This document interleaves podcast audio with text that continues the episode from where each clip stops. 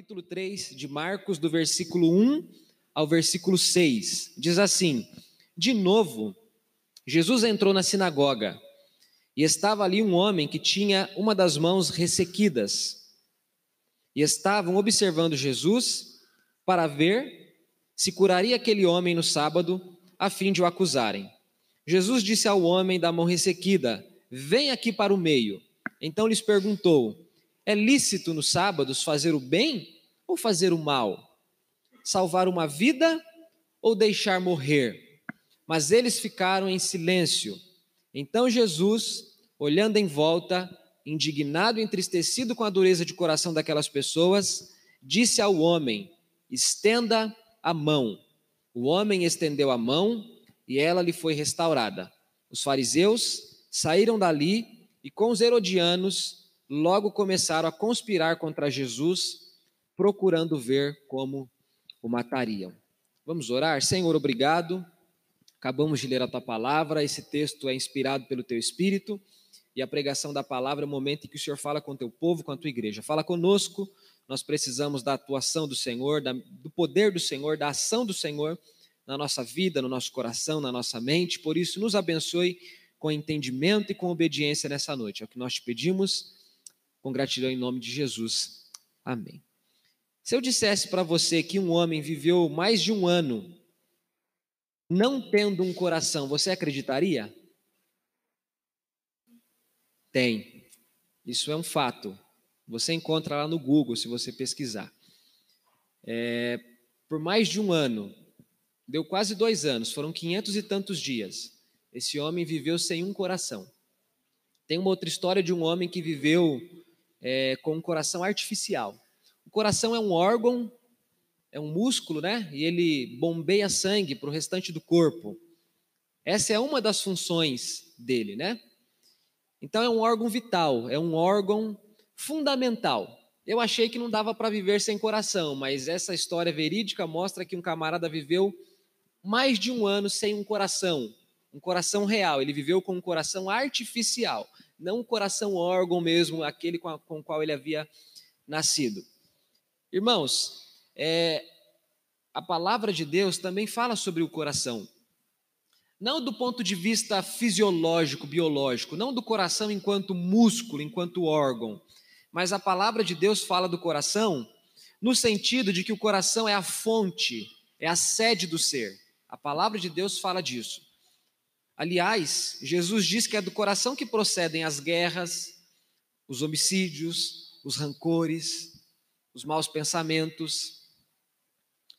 É do coração que procedem os planos, os sonhos, as aspirações, as ambições. Então, o coração é a fonte da vida, é a sede do ser. Então, inquestionavelmente, todos nós precisamos cuidar do nosso coração. Seja o coração músculo, órgão, ou seja o coração como aquilo que nos representa, aquilo que diz tudo ao nosso respeito. O capítulo 2 de Marcos vem mostrando para nós, o evangelista Marcos vem mostrando para nós, desde o capítulo 2, é, como era o coração dos religiosos. Como era o coração daquelas pessoas que professavam fé também. Aqueles fariseus que haviam crescido é, lendo, aprendendo, ensinando acerca da lei de Moisés. Na verdade, Marcos, pela inspiração do Espírito Santo, faz como que um raio-x do coração desses homens, e a partir desse raio-x, a partir dessa, dessa, desse conjunto de sinais, de sintomas que Marcos vai mostrando, a gente consegue conhecer um pouquinho o coração desses homens, como é que era o coração desses homens. E esse texto que nós lemos, especialmente do versículo 1 ao versículo 6, fica muito claro para mim o quanto esses homens tinham seus corações endurecidos. Eu queria falar exatamente sobre isso, sobre corações endurecidos pela religiosidade.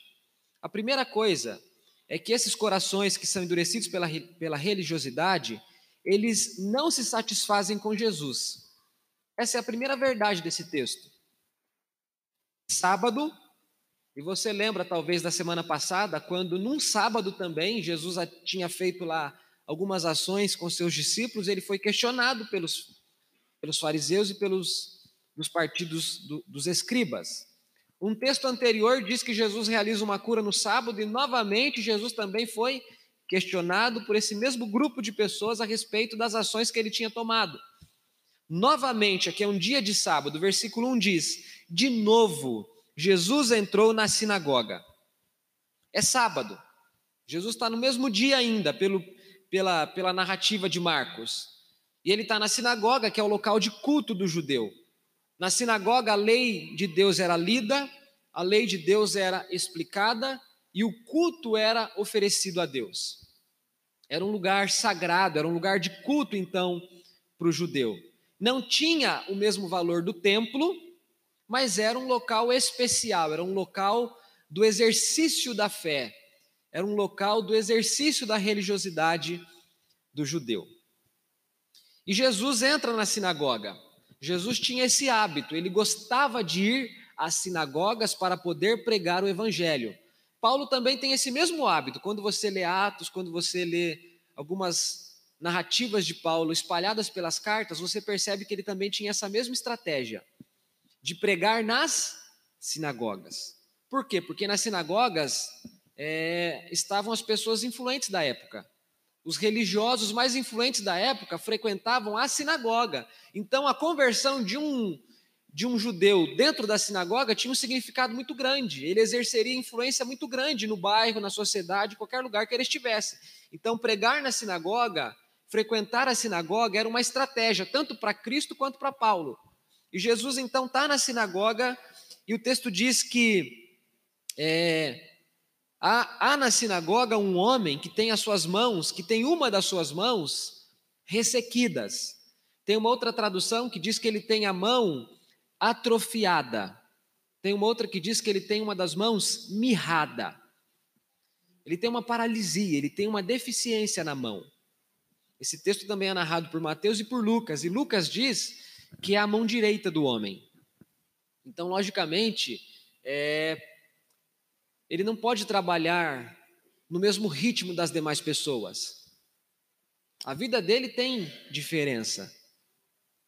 Uma pessoa que é privada de ter um dos membros, os membros superiores, né? Os braços ou braços e mãos ou inferiores, pernas e pés, ou se tem, mas está adoecido, está fragilizado, essa pessoa já não tem as condições de vida comuns às pessoas que têm os seus membros superiores e inferiores saudáveis. É simples, tente fazer tudo que você faz no seu dia com uma mão só, você vai ver como é que é. Ou com uma perna só, você vai ver como é que é. Você vai ver que é diferente o negócio. Esse homem, então, ele tinha certas privações por conta de uma limitação física no corpo. E Jesus está na sinagoga, é sábado, esse homem está na sinagoga também. E lá tem um grupo de judeus religiosos que também estão lá fazendo o quê? Bisbilhotando Jesus. Olha o que diz o versículo 2: E estavam observando Jesus, para ver se curaria aquele homem no sábado, a fim de o acusarem. Então, esses homens estão lá para vigiar Jesus, para ver que tipo de atitude Jesus vai tomar. Eles não tinham amnésia, eles sabiam, eles se lembravam que Jesus já, já estivera em outro dia na sinagoga e que Jesus já havia realizado curas na sinagoga. Eles já tinham ouvido Jesus dizer para um certo camarada: Perdoados estão os teus pecados. E eles olharam para aquela situação e disseram: que ousadia é essa? Que camarada desaforado é esse? Como é que ele, sendo homem, se atreve a dizer que pode perdoar pecados? Só Deus pode perdoar pecados. Lá estão então os fariseus assistindo um culto, né? Eles não estão participando do culto, eles estão assistindo um culto. Eles são telespectadores. Eles estão lá para ver o que está acontecendo lá. Eu espero que não seja essa a sua postura aqui hoje. Eu espero que você não esteja aqui para ver o que é que está acontecendo no culto. Quem é que veio, quem é que faltou, quem no que cantou, quem é que o pastor pregou, como é que está a roupa do fulano, como é que está. Não venha para a igreja para assistir as coisas acontecerem. Não vem para sondar o que as pessoas estão fazendo ou deixando de fazer. Espero que não seja essa a sua postura, porque essa é uma postura do religioso, daquele que não vem ao culto, ao lugar público da adoração, para se importar com Deus, mas para se importar com os homens e com aquilo que os homens estão fazendo ou deixando de fazer. Esse é um dos problemas dos fariseus, e por isso eles não se satisfazem em Cristo. Eles vêm não com a intenção de, de ouvir a leitura da palavra, a explicação da palavra, mas eles vêm com a intenção de ver se Jesus vai cometer algum deslize. Como eles conheciam profundamente a lei de Moisés, eles tinham condições de julgar se Jesus estava obedecendo a lei na perspectiva deles ou desobedecendo a lei na perspectiva deles. O evangelista não explica, mas possivelmente Jesus é quem estava explicando a palavra naquele dia. É Jesus quem tinha ficado de pé ou se assentado para poder pregar. E possivelmente, durante a, a fala de Jesus, Jesus foi interpelado, foi interrogado por esses homens, com algum tipo de pergunta mais ou menos assim: Senhor, é, é permitido curar no sábado? Por que, que eu estou dizendo que possivelmente Jesus recebeu uma pergunta dessa natureza? Porque olha o versículo 4, acompanhe comigo, permaneça aí com a sua Bíblia aberta, olha o que diz o versículo 4. Então lhes perguntou: É lícito nos sábados fazer o bem ou fazer o mal? Salvar uma vida ou deixar morrer? Lembra que Jesus gosta de responder perguntas perguntando? Aqui Jesus está fazendo uma pergunta. Talvez ele está oferecendo uma resposta no pacote de uma pergunta. Dá essa sensação. Parece que ele foi questionado. E como é que ele sempre lidava com os questionamentos? Fazia uma pergunta. Se tem alguém que gostava de fazer perguntas, era o nosso Cristo. O nosso Cristo fazia isso enquanto estava vivendo aqui de forma terrena no mundo. Então Jesus está na sinagoga, os fariseus estão na sinagoga, um camarada que tem certa deficiência na mão está na sinagoga, e lá estão os fariseus, simplesmente para poder ver o que é que Jesus está fazendo por lá. Eles estão lá para sondar Jesus. Esse texto mostra, irmãos, que eles não se satisfaziam com Jesus. Corações endurecidos pela religiosidade não se satisfazem com Cristo. Pastor, não entendi direito o que o senhor quer dizer com isso.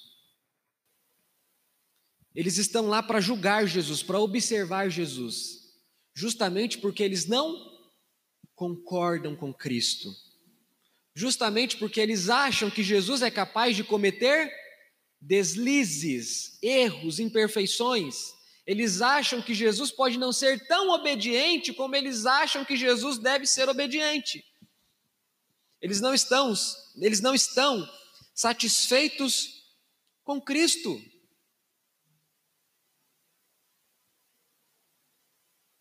Jesus está disposto a fazer o bem, Jesus está disposto a salvar uma vida, Jesus está disposto a mostrar misericórdia, Jesus está disposto a, a trazer renovação para a vida daquele homem, Jesus está disposto a devolver para aquele homem a dignidade que ele havia perdido, porque é, socialmente ele tinha perdido espaço naquela sociedade por conta da limitação, e eles não estão satisfeitos com as intenções de Jesus. Irmãos, quando a gente vai atrás de Jesus sem ter tido um coração transformado por Ele, a gente acaba experimentando a sensação de que Jesus está muito aquém dos nossos desejos.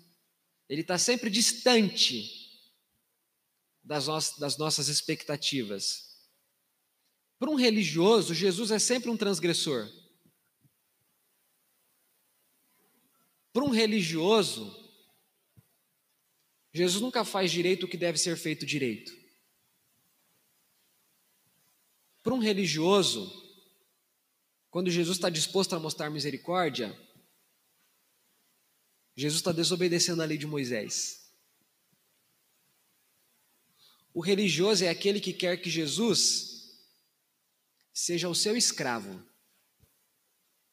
O religioso é aquele que quer que Jesus seja o seu servo. Para um religioso, é Jesus quem fica de joelhos. Para um religioso, é Jesus quem fala: Sim, Senhor, vou fazer do jeito que você quer. O religioso inverte as coisas. Apesar de todo o conhecimento que ele tem da palavra, apesar de todo o conhecimento que ele tem da história de Israel, apesar de toda a pretensa fé que, há, que, que supostamente tem no coração dele, mas no final das contas, ele não é satisfeito com Jesus. Pergunta que eu faço para você é: Jesus satisfaz o seu coração? Jesus satisfaz a sua vida?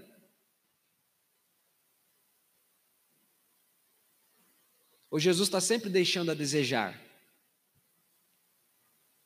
Ah, pastor, Jesus está me deixando na mão, está deixando a desejar. Será que você não é um religioso?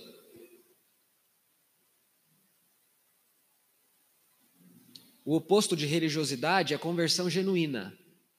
E para um convertido genuíno, Jesus é o seu prazer, Jesus é a sua satisfação, Jesus é a sua alegria, Jesus é a, é a, é a melhor resposta para a sua vida.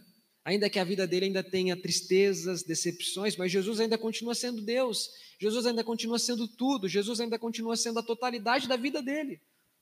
Mas quando o nosso coração está endurecido pela religiosidade, a gente já não é mais capaz de se satisfazer com Cristo, de se satisfazer com Jesus. Marcos está mostrando que o caminho da religiosidade é um caminho muito perigoso, porque ao invés de nos aproximar de Cristo, nós nos distanciamos de Cristo, passo a passo, dia a dia, ainda que a gente esteja no lugar onde Ele está. Mas a gente fica distante dele, a gente não se compraz dele, a gente não se satisfaz nele. Que o Senhor possa nos ajudar. Quem sabe o seu coração está embrutecido pela religiosidade. Quem sabe você ouve falar de Jesus como você ouve falar de qualquer outra coisa.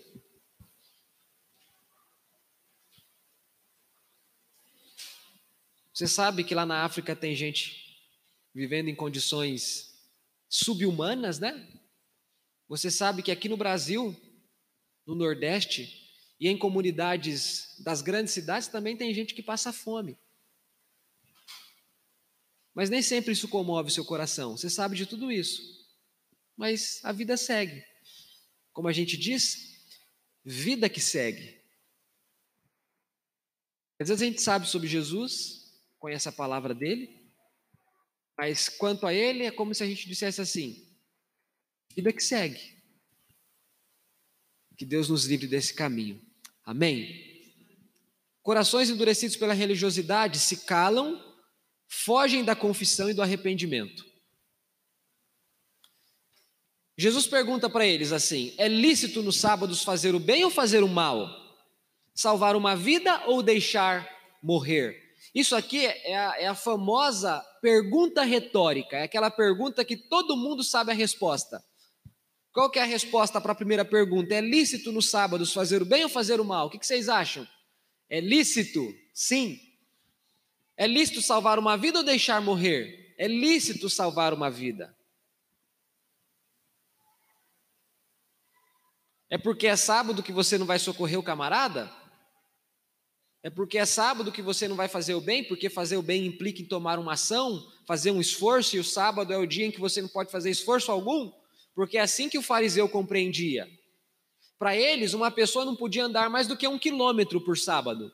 Se andasse um quilômetro e pouquinho, tinha desobedecido a lei de Moisés. Eles eram rigorosos, mas no sentido negativo, porque a lei não dizia isso, mas eles foram mais do que a, lei pedia.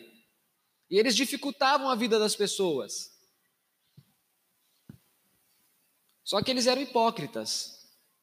Porque eles não podiam trabalhar no sábado, mas os servos deles trabalhavam para eles no dia de sábado.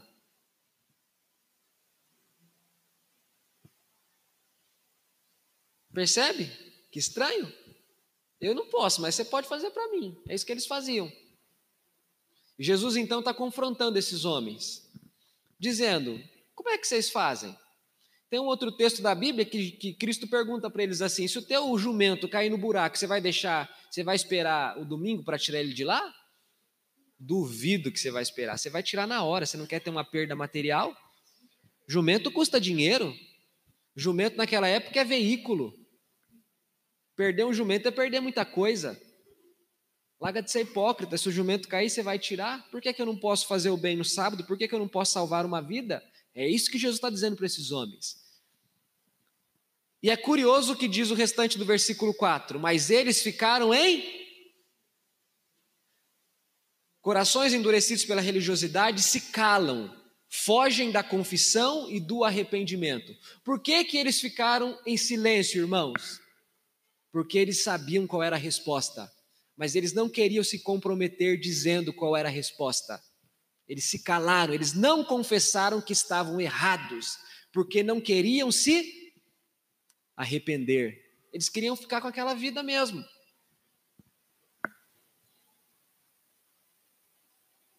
Sabe aquela coisa do quem cala consente?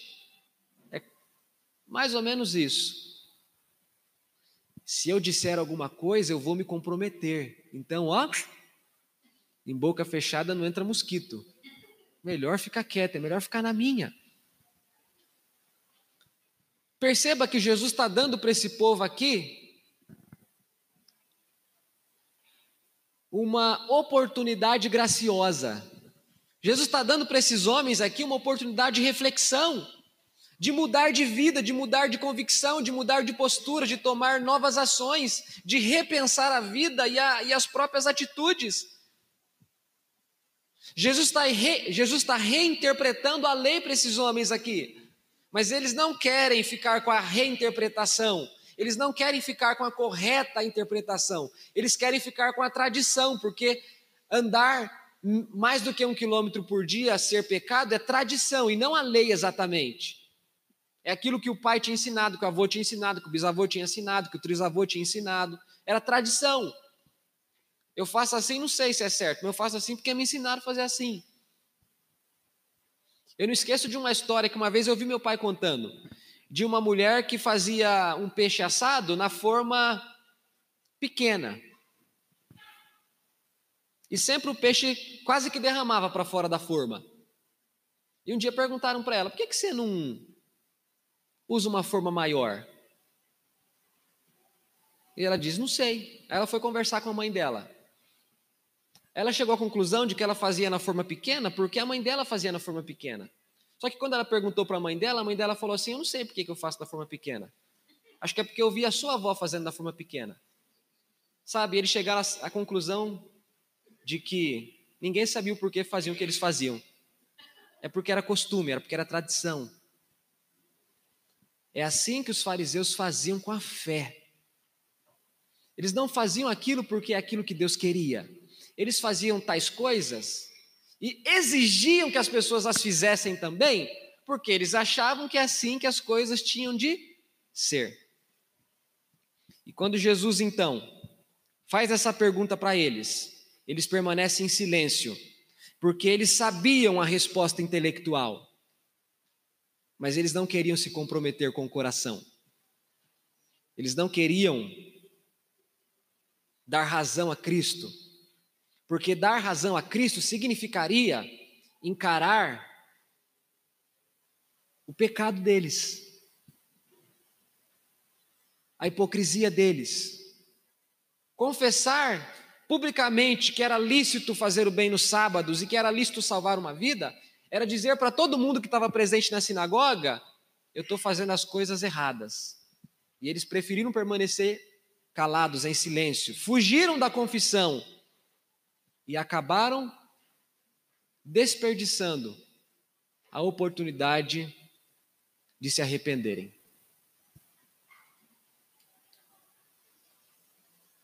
Esse silêncio aqui é o silêncio da não confissão, da falta de arrependimento. O que, que diz o versículo 5?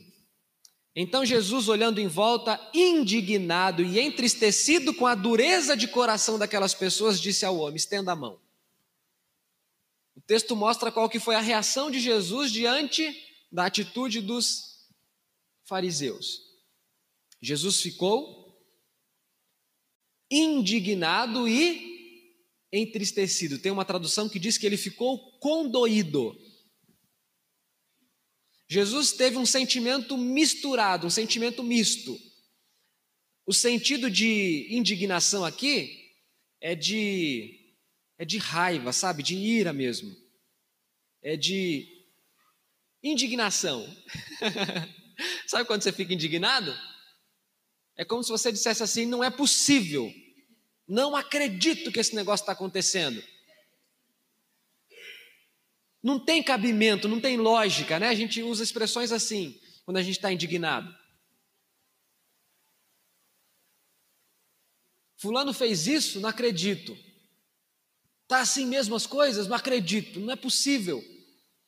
Sentimento de indignação, mas junto com essa indignação, Jesus tem uma tristeza. E uma tristeza porque ele percebeu que aqueles corações eram duros, por isso que eu estou dizendo, corações endurecidos pela religiosidade. Aqui Marcos entrega o ouro, ele diz: esses fariseus têm corações endurecidos. Muito parecido com aquilo que Deus disse para Israel lá no tempo do profeta Ezequiel: Eu vou tirar o coração de pedra que vocês têm para dar para vocês um coração de carne. Religiosidade também. Vou tirar esse coração morto, sem vida, e vou pôr um coração vivo, de carne, que bate, que bombeia sangue, que tem vida, que leva vida.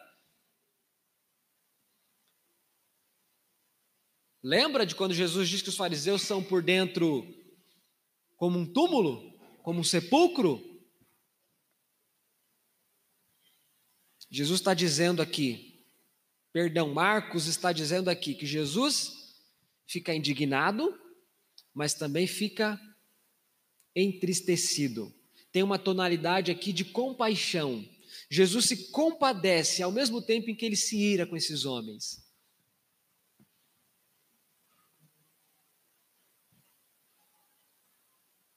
E então ele diz assim para o camarada: ele já tinha dito para o homem, né? O homem da mão mirrada, da mão ressequida, atrofiada: venha para o meio. Isso está lá no versículo 3. Agora ele disse assim para o camarada: estenda a mão.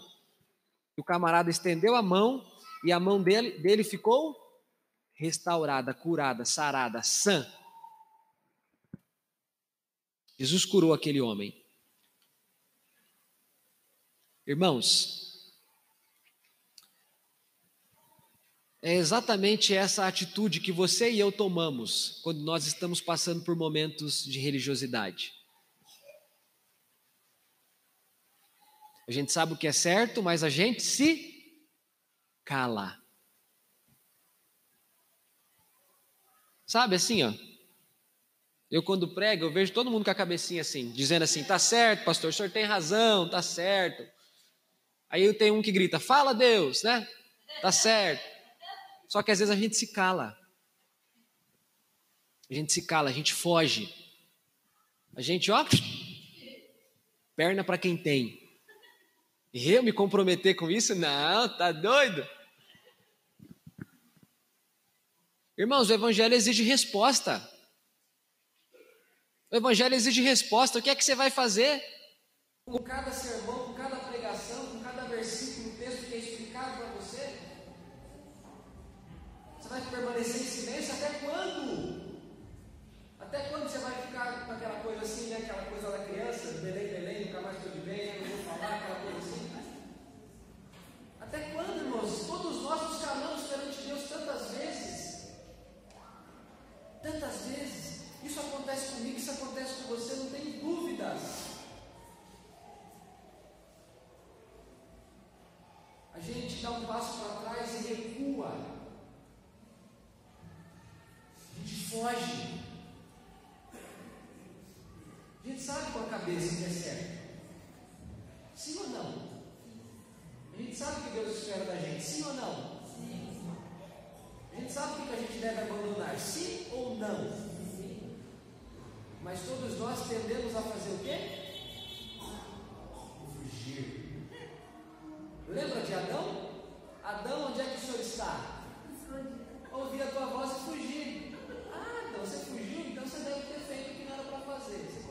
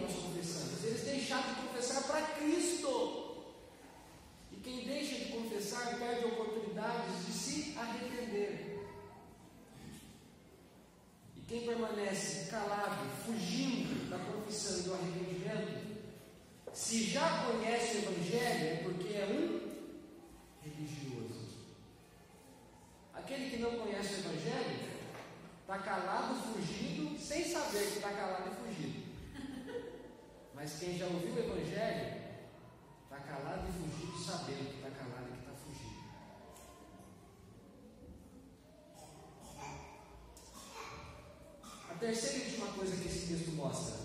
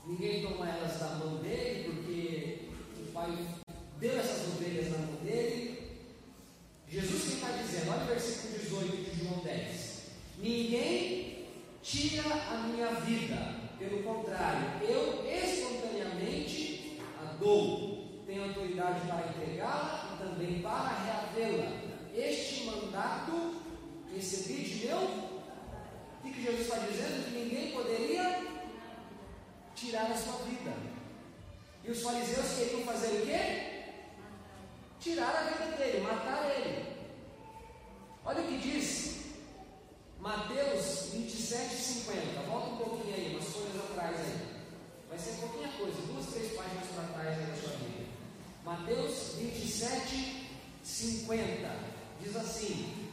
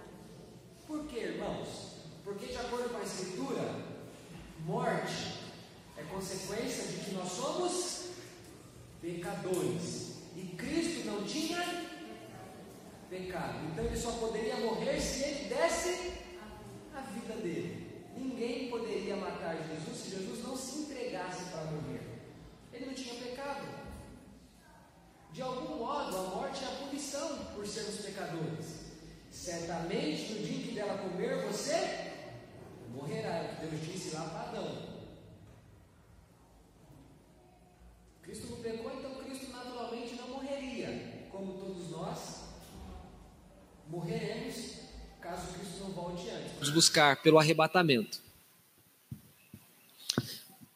A prova de que os fariseus não se satisfazem em Jesus, a prova de que os fariseus fogem de Cristo e não querem Cristo como Senhor, é que eles julgavam que aquele homem que eles viam ali, que tinha aquela estatura, aquele jeito, aquela aparência que era chamado de Jesus, eles falavam: Nós podemos matar esse camarada. É a prova de que eles não reconheceram a messianidade de Jesus. Eles não reconheceram que Jesus era Cristo, o Filho de Deus. Então, eles querem a morte de Jesus. Os salvos vivem sob o poder da morte e da ressurreição de Jesus. Os religiosos de coração duro, eles querem um Cristo que está morto, e aquele Cristo que pode estar morto não é o Cristo de Deus, porque o Cristo de Deus está vivo. Em outras palavras, irmãos, religioso é aquela pessoa para quem Deus morreu. A gente fica muito preocupado com o ateu, porque ele nega Cristo, ele não crê em Cristo. Que escândalo! A gente se preocupa.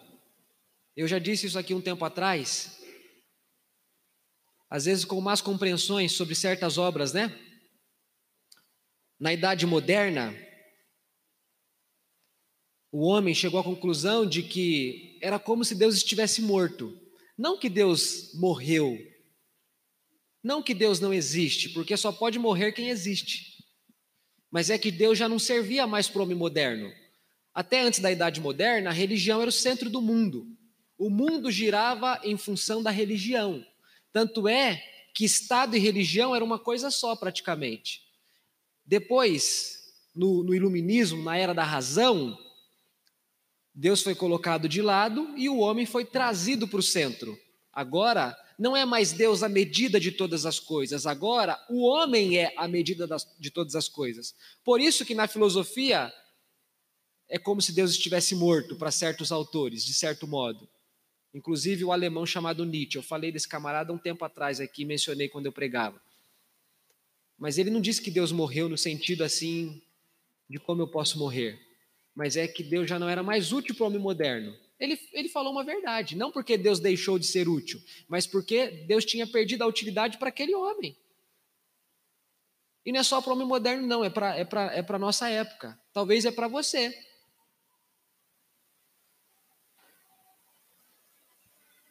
Sabe quando é que Deus está morto para a gente? Quando aquilo que ele diz, quando aquilo que ele fez, tanto faz, tanto fez para a gente. Os fariseus queriam Jesus morto. Ele morto, pelo menos eu não fico contrariado com ele. Ele morto, pelo menos eu não vejo ele transgredindo a lei de Moisés. Ele morto, pelo menos ele não vai me confrontar com os pecados do meu coração. Portanto, eles queriam Jesus morto.